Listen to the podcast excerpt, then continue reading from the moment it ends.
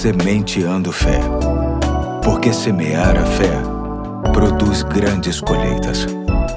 Olá, hoje é segunda-feira, dia 23 de maio de 2022. Aqui é o Pastor Eduardo e estamos começando uma nova semana. E eu digo que é muito bom ter a sua companhia nesse momento. E para tanto, quero trazer uma nova reflexão com base no livro Indescritível Devocionais sobre Deus e a Ciência, que será trazida pelo meu ajudante mais novo. Vamos ouvi-la com muito carinho. Olá, me chamo Pedro Henrique, sou filho do Pastor Eduardo e sou membro da Igreja Batista Fonseca. Os cientistas há muito tempo sabem que existem animais que usam ferramentas para fazer coisas em seu benefício. Os cachorrinhos cavam buracos com suas patas, as aranhas fazem suas casas com suas teias, as abelhas carregam pólen em suas patinhas, os passarinhos fazem seus ninhos com seu bico. Há pouco tempo, os cientistas descobriram também um animal muito curioso. Eles estão chamando de povo coco.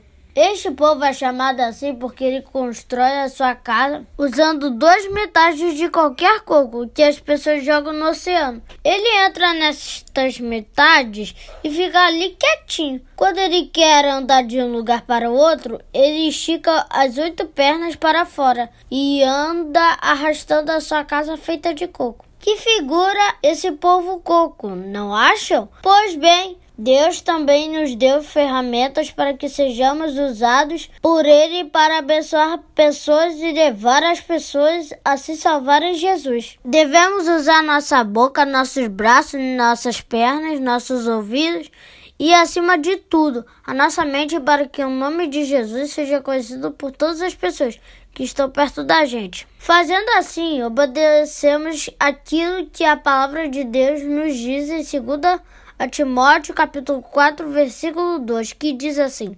Comunique a mensagem e insista em anunciá-la, seja no tempo certo ou não.